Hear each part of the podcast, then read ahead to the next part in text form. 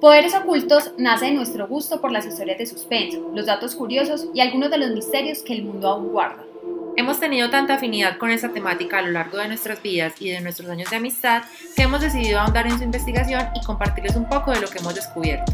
Este será un espacio abierto a la imaginación, al cuestionamiento y a la intriga. Mi nombre es Sara. Y el mío es Estefanía. Y será un placer hacer este viaje místico con ustedes. Bienvenidos. Hola, ¿cómo están? Bienvenidos a otro episodio de Poderes Ocultos. Bueno, el día de hoy vamos a hablar acerca de un caso que estuvo en tendencia hace algunos meses y que de hecho hoy en día todavía sigue sonando. Bueno, les vamos a hablar acerca de Jeffrey Epstein, el millonario estadounidense que fue condenado por eh, abusos a menores. Bueno, antes de dar inicio, no olviden seguirnos en nuestro canal de YouTube y en nuestro podcast en todas las plataformas digitales. Al igual, si les gusta nuestro contenido, pueden suscribirse para que les llegue la notificación cuando estemos compartiendo un nuevo video. Bueno, vamos a comenzar con un poquito de historia acerca de este hombre. Entonces, Jeffrey Edward Epstein nació en Brooklyn, Nueva York, el 20 de enero de 1953 y murió en Manhattan el 10 de agosto de 2019. De Epstein se dice que fue un magnate financiero estadounidense que comenzó su carrera como funcionario financiero en el banco de inversión Bear Stearns, antes de formar eh, su propia firma. Hasta el momento de ser condenado por delitos sexuales en 2018, Epstein era conocido por ser un multimillonario que tenía gran influencia en la política y en la vida social. En el 2019, Epstein declaró un patrimonio de hasta más de 500 millones de euros, pero se ha considerado todo un misterio el cómo fue que logró pues como reunir tanta fortuna, ya que pues su vida estaba como muy manchada por eh, cosas como turbias. También ha tenido muy mala reputación y un sinnúmero de estafas que tuvo desde sus inicios. Se dice que el primer incidente que Epstein pues como que presentó fue cuando asistió al Current Institute of Mathematical Sciences en 1971 en la New York University, pero abandonó sin conseguir pues como el título en 1974. Bueno, pero pese a su falta de credenciales y no haber obtenido este título profesional que mencionabas, se logró vincular como docente de física y matemáticas en la Dalton School en Manhattan. Bueno, se dice que Donald Barr fue como el director en este entonces de esta escuela y que se le vincula como con contrataciones turbias o como de dudosa procedencia. Entonces no se sabe si fue esta la persona que lo contrató para este entonces. Increíblemente, en este entonces, Epstein empezó a desarrollar como ciertos comportamientos inapropiados hacia sus estudiantes menores de edad. Bueno, años después, estando aún en esta escuela, conoció al director del banco Bear Stearns, llamado Alan Greenberg. Él era el papá de dos de los hijos que estudiaban allá mismo. Eh, por esta época, en el 76, eh, despidieron a Epstein por un desempeño deficiente. Fue así como Alan Greenberg le ofreció a Epstein trabajar en su compañía. Bueno, entonces en este lugar eh, con Greenberg empezó a trabajar como asesor financiero y gestor para fortunas mayores a mil millones de dólares. Curiosamente, Epstein solamente tuvo un cliente, pero era el cliente, porque era nada más y nada menos que Les Wexner, que ah. para los que no lo conocen es el dueño de Victoria's Secret. Entonces tenía, la verdad, un cliente muy bueno. Pero bueno, pero a pesar de tener ese cliente tan bueno en Wall Street, nunca lo tomaron como en serio, porque obviamente él tenía pues como una reputación muy mala y a pesar de que asesoró a este cliente que era tan importante, pues en Wall Street nunca... Nunca lo consideran como un asesor financiero de grandes... De grandes inversionistas, exacto. Sin embargo, Epstein corrió con mucha suerte, ya que se cree que pues tuvo como un rápido ascenso eh, y negociando opciones de compra se convirtió en socio del mismo banco en el que trabajaba. Cuatro años después, el expresidente Jimmy Kane elogió sus habilidades y eh, Epstein renunció pues en 1981 para montar su propia compañía.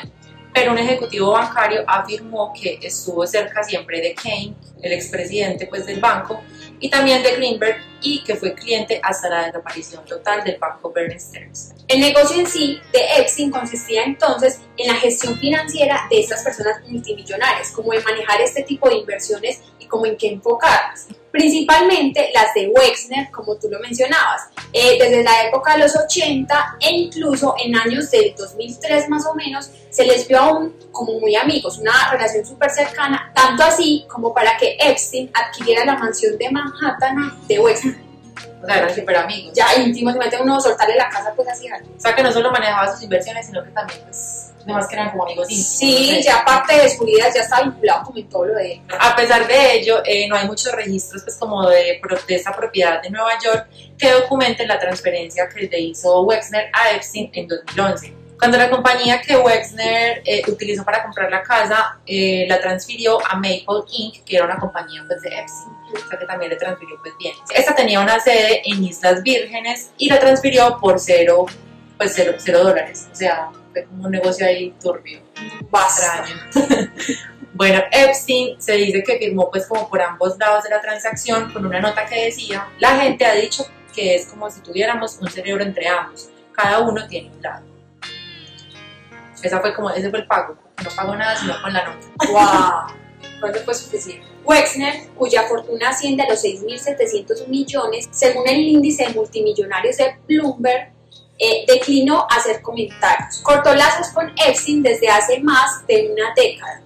Cuando las sospechas sobre este hombre ya se estaban rumorando y se estaban diciendo pues que estaba trabajando como en una pirámide, en tráfico de adolescentes, entonces este hombre decidió como desmentir todo, alejarse simplemente de Epstein y decir, no más, él y yo no somos amigos. Claro, cuando ya lo había encochinado, ahí Sí, ya se eso le dio la espalda. Pero igual le transfirió bien eso. Exactamente. Y lo peor es que decían pues que se trataba de adolescentes de 13 años. Entonces, No, ni adolescentes eran. No, niñas, básicamente. Bueno, incluso se rumora que usaba a sus empleados para contratar a estas chicas y llevarla a una de sus mansiones en Florida. Hmm. Entonces, imagínate, era como todo un Una red.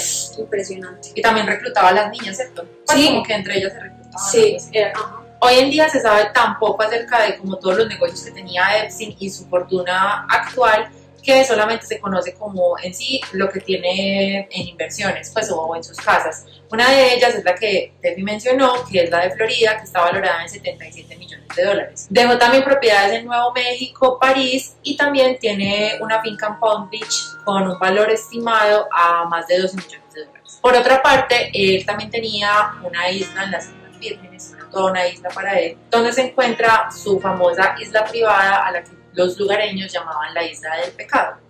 Pero tiene otro nombre que no puedo mencionar acá, pero tiene otro nombre también que es bastante fuerte. Bueno, la isla se dice que tenía pues hermosas palmeras, bungalows pintados de azul y blanco, baños, sauna, piscinas y un extraño templo con cúpula dorada que no sabemos qué era lo que hacían ahí. Bueno, los que estuvieron allí decían que tenía como un aspecto de parque temático. O sea, como que todo estaba así muy extravagante. Pero a pesar de tener esa apariencia como de parque temático, era la guarida en realidad un monstruo. Bueno, entre todos estos lugares, entre su mansión de Florida, entre la isla que tenía, se movilizaban los jets privados. O sea, nunca había registros Uy. de nada y ya se imaginarán qué pasaba en ese jet. En el jet transportaba obviamente a sus invitados, pero también transportaba a las menores que llevaba a la isla para sus fiestas. Bueno, pero no usaba la isla siempre para fines pues como malos, sino que también lo usaba con fines científicos. Incluso se dice que el científico Stephen Hawking estuvo allí y que dieron un paseo en su submarino. Bueno, algo bueno. Sí. A Epstein se le ha imputado esta fama posiblemente a su forma de ser tan carismática, narcisista y una personalidad algo manipuladora. Por esto pudo lograr como entrometerse en este mundo de la élite, a pesar de haber pertenecido a la clase media baja. Bueno, parte de su reconocimiento también se debe a su expareja Ghislaine Maxwell. Ujú. Eh, esta mujer de 58 años de edad, de nacionalidad británica, es políglota, es la hija del reconocido Robert Maxwell, un poderoso magnate de las comunicaciones. Entonces, debido a esta razón, Ghislaine desde joven se ha movilizado y ha tenido acceso como a esta clase alta. Bueno, tanto así pues que se cree que fue ella quien le presentó estos hombres ricos a Epstein, Mm. como Bill Clinton, el príncipe Andrés de Inglaterra. Ujú. Bueno, esta relación no duró muchos años, pero a pesar de eso, cortaron bien, porque terminaron siendo súper amigos y socios prácticamente. Hmm.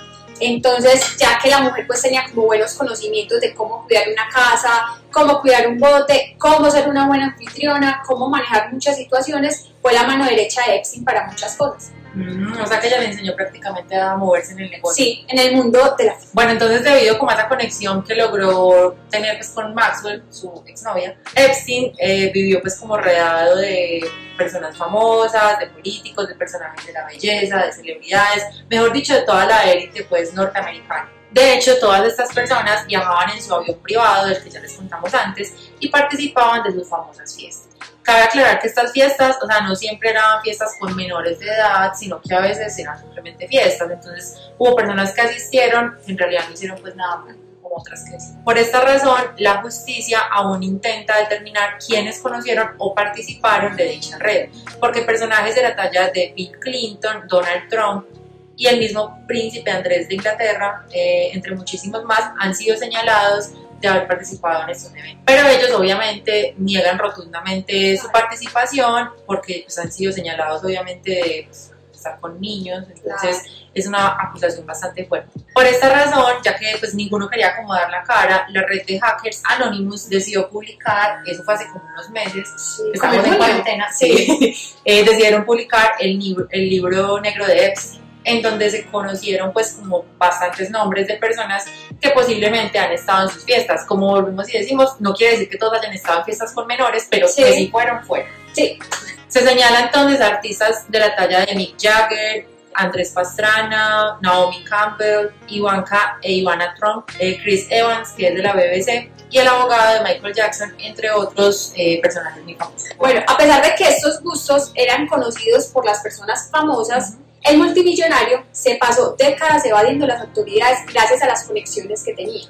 Bueno, no obstante, la suerte le duró no más hasta el 2005, cuando uno de los papás de las niñas fue a denunciarlo y a decir que había abusado previamente de ella. Tras esto, las autoridades descubrieron que había muchas víctimas detrás de ella, de hecho como toda una pirámide de chicas. Entonces comenzaron las denuncias y el magnate empezó a verse pues implicado en todo tipo de perversiones. Se trata pues como de una red que se encargaba de encontrar a estas chicas para que complacieran al, a Epstein de todas las maneras, o sea, como con todo tipo de perversiones y todas las cosas que le exigía y le gustaba. Bueno, increíblemente Epstein logró evadir la justicia gracias a un acuerdo que hizo en el 2008, que le otorgó casa por cárcel. A pesar de ello, las denuncias nunca se detuvieron y en el 2019 fue arrestado nuevamente luego de que las autoridades revelaron un acusamiento en su contra por tráfico sexual. Pero qué importante es lo que por fin un papá, pues que una hija decidió contar y que el papá decidió pues como denunciarlo, porque de ahí empezó como toda esa oleada de niñas a, a decir las cosas. Lo que pasa es que, y más tarde vamos a hablar de esto, pero es que eran niñas que estaban muy solas, que tenían ya problemas y dificultades dentro de su familia, entonces quizás nunca generaron como ese vínculo para poder salir y contarles y decirles lo que les estaba pasando. Claro. Entonces, ya con una que salió, ya todas sí, fueron detrás. Gracias a Dios. En promedio existe el testimonio de unas 30 víctimas, o sea, las que se conocen, las que quisieron hablar, cuántas más no hablaron, que no hayan querido hablar. Bueno, que afirman cómo el magnate eh, abusó de ellas siendo menores de edad y en repetidas ocasiones. De hecho, hay una serie que es muy famosa en Netflix que se llama Asquerosamente Rico, esa la sacaron este año, si no estoy mal, eh, donde hay algunos testimonios de las chicas que de alguna forma tuvieron contacto con Epstein en su casa de Palm Beach y también en la isla pues, del pecado. Las chicas admiten que por lo menos el primer encuentro fue pues por voluntad propia, pero en el marco de la investigación muchas de ellas mencionaron que Maxwell, que era la, novia de Epstein, eh, era la que comenzaba pues como con todo y las digamos que las contrataba por así decirlo. Paradójicamente todas estas chicas eran altamente vulnerables. Como lo mencionábamos ahora, eran eh, niñas con dificultades económicas, problemas familiares, líos, eh, tenían como toda una disfuncionalidad en muchas cosas. Entonces comenzaron a ver en esto una solución, digamos como una válvula de escape a sus problemas. Claro. Porque de hecho Epstein hasta con algunas de ellas se ofreció a pagarles el estudio. Entonces ellas que dijeron, listo, esto me sirve para ahorrar dinero y salir de esta vida. Entonces, Claro, era su escape también. Exacto. Hay que entender. La psicóloga Catherine Stamoulis, especializada en víctimas de trauma sexual, dice en la serie, la que mencionabas, que el patrón eh, seguido por Epstein encaja perfectamente en la figura de un depredador sexual. El depredador necesita detectar una víctima vulnerable, con problemas de dinero o trauma sexual, alguien que está necesitado de algo, así señaló. Y es que claro, o sea, ahí veían su escape y obviamente eso no justifica que, que las haya abusado. No, claro que no. Según el testimonio de una de las chicas que habla en el documental, relató una experiencia, digamos, muy similar a las de las otras. Y dice que cuando, bueno, era contratada por Maxwell, generalmente ella como que se acercaba y las abordaba, iban a la mansión de Palm Beach y allí las estaba esperando Epstein. Supuestamente iban a dar un masaje. Epstein les pagaba 200 dólares la hora del masaje. Entonces, la verdad, imagínense niñas con problemas económicos en la casa. Lo que decíamos, 200 dólares una hora, pues ellas empezaron a decir, en una balanza. Claro, o sea, les convenía y supuestamente era un masaje, sino que ya luego, en algunas ocasiones, ellas afirmaron que pues, terminaron obviamente siendo en, actos sexuales, sin consentimiento muchas veces y con agresión de parte de Epstein. Bueno, el caso más sonado fue el de Virginia Giuffre, una de las primeras víctimas de la pirámide, quien declaró que fue captada por la red de Epstein cuando era muy joven y que terminó siendo su esclava sexual. Contó que en 1999 era asistente en el spa de Mar y Lago de Donald Trump cuando conoció eh, a Maxwell, la novia de Epstein. Bueno, Maxwell eh, se acercó a ella y la chica cuenta que me dijo que conocía a un hombre millonario que buscaba una masajista a domicilio y me pidió que fuera a verlo esta tarde para hacerle un masaje de prueba. Sin embargo, una vez en la mansión del magnate, el trabajo ya pronto se convirtió pues como en algo más y ella cuenta que Epstein le pidió que se volteara, que se quitara la ropa y que Ghislaine estuvo ahí todo el tiempo viendo y pues mientras tanto Epstein se tocaba a sí mismo. Yuffie siguió trabajando y viajó muchas veces en el Lolita Express, el avión privado de Epstein, en el que transportaba, como decíamos, a muchos de los millonarios amigos de él. Los trasladaba a su isla en el Caribe. Normalmente la usaba era como para eso. Yuffie en sus denuncias también menciona que fue obligada a tener relaciones con el príncipe Andrés. También con el exgobernador de Nuevo México, Bill Richardson, el ex líder del Senado George Mitchell, entre otros. Bueno, obviamente todos enfáticamente negaron esta denuncia. Claro. Y el príncipe Andrés incluso dijo que ni siquiera la conocía. Cuando hay hasta una imagen que él la está tomando de la cintura a ella. Entonces, Sí, Pues- hay varias fotos. sí, o sea, hay evidencia. ¿Cómo va a no reconocerla ahora?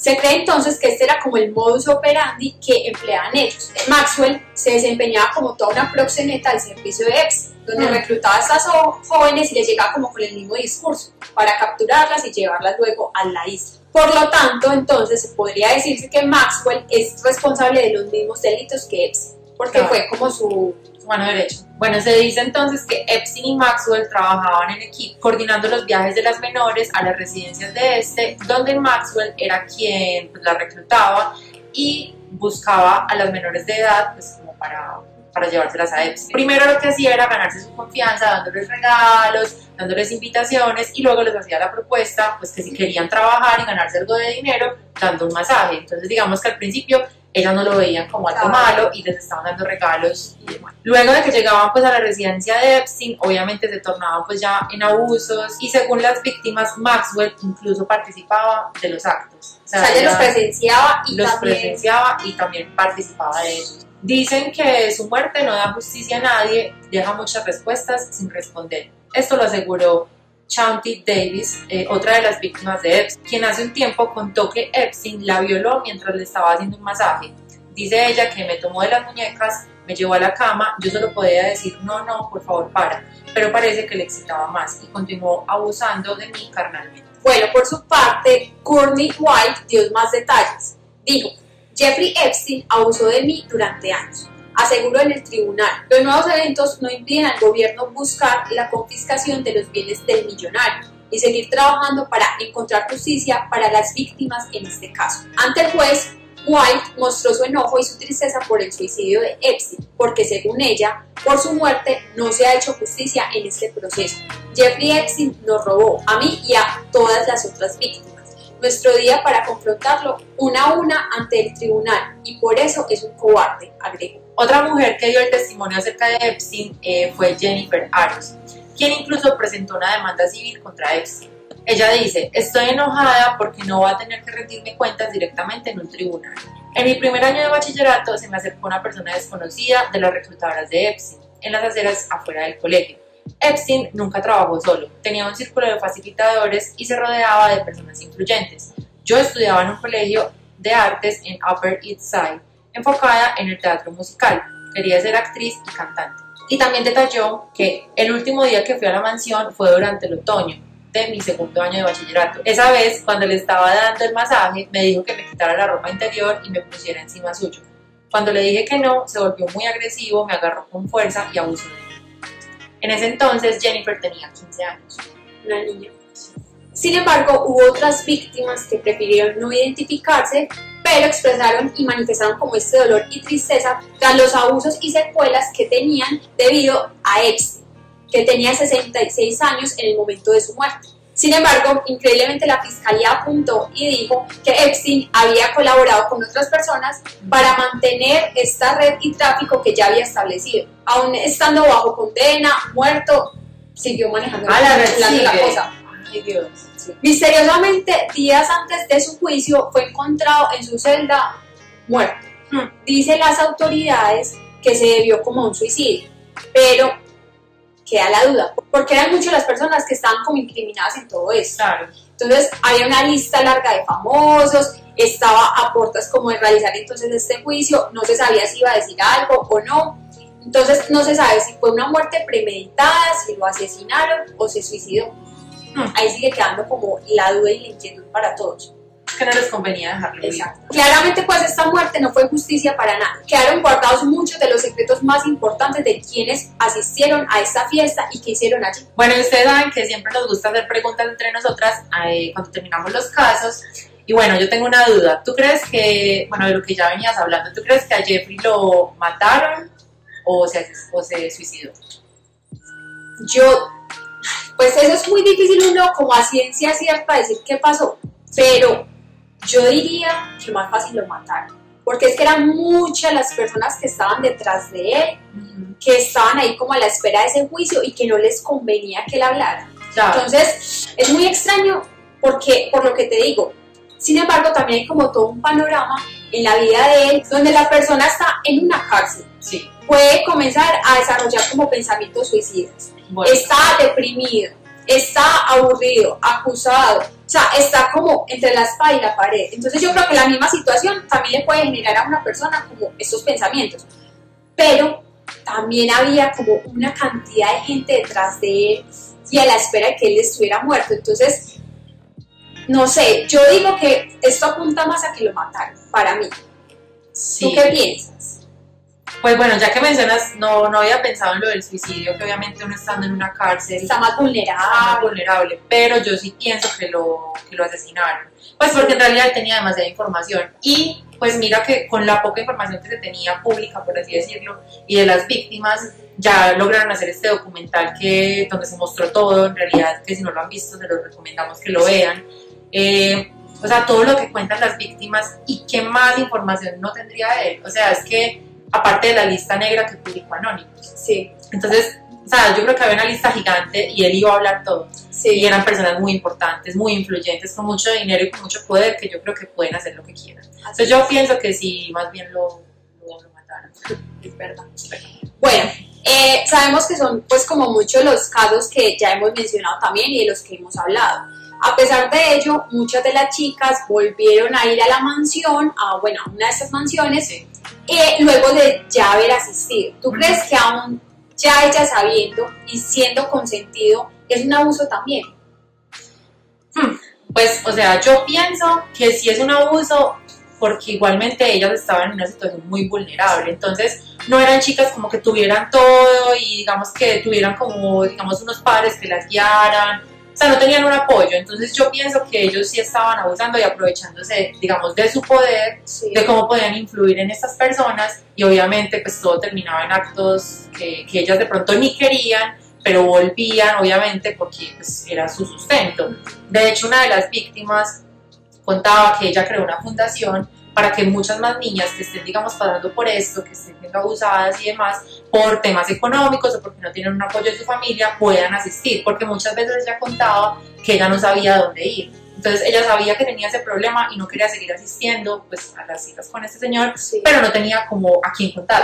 Entonces también es muy bonito porque ella, pues, a, pesar de todo lo que pasó, eh, abrió su fundación. Exacto. Bueno. Pues yo pienso que sigue siendo un abuso, Porque es que desde el momento en que ellos empiezan a localizar como las víctimas, todo es como premeditado. Sí. Entonces, buscar la persona como más em, vulnerable, que está más sola, que tiene más dificultades, sean eh, de tipo económico, familiares. Entonces ya todo empieza como un abuso, influir en la mentalidad de estas niñas que todavía no han alcanzado como una madurez mental, por así decirlo. Entonces ya ellas una vez acceden, ven como esta vida de lujos, que pueden tener acceso a ella, que pueden crecer eh, a nivel económico, que pueden tener este cambio de vida, pues claro, les suena súper Claro, no, atractivo. atractivo totalmente. Entonces, yo pienso que aunque ellas siguieran yendo, eh, seguía siendo un abuso, un abuso de ellos hacia ellas y ellas, pues, qué pesar, unas niñas tan solas también no sabían como que... ¿Qué les esperaba? Y además no tan jóvenes. Sí, Pues o sea, es que- que eran unas niñas. Que una edad en realidad no, es capaz de tomar una buena decisión. O sea, ni siquiera para tomar la carrera de la universidad, uno a los 16 años es confundido. Ahora imagínate niñas menores de edad, menores de 15 años. Que, pues, O sea, que ciertamente no les podía gustar lo que estaban haciendo. No. Claro, pero ellas en eso vieron como la única salida. Entonces, en ese momento fue la única salida y el único respaldo que encontraron, ya que no tuvieron como un patrón de familia y de personas pues como que estuvieran detrás de ellas acompañándolas. Entonces sí lo considero un abuso igual. Bueno, y esto ha sido todo por el episodio de hoy. Esperamos que les haya gustado mucho. Si fue así, porfa suscríbanse, eh, denle me gusta al video y al podcast también. Y déjenos en sus comentarios si ya conocían el caso. En la descripción pueden ver todas nuestras redes para que también nos sigan y en la cajita nos pueden decir qué otro caso les gustaría del que hablemos. Nos vemos en un próximo episodio.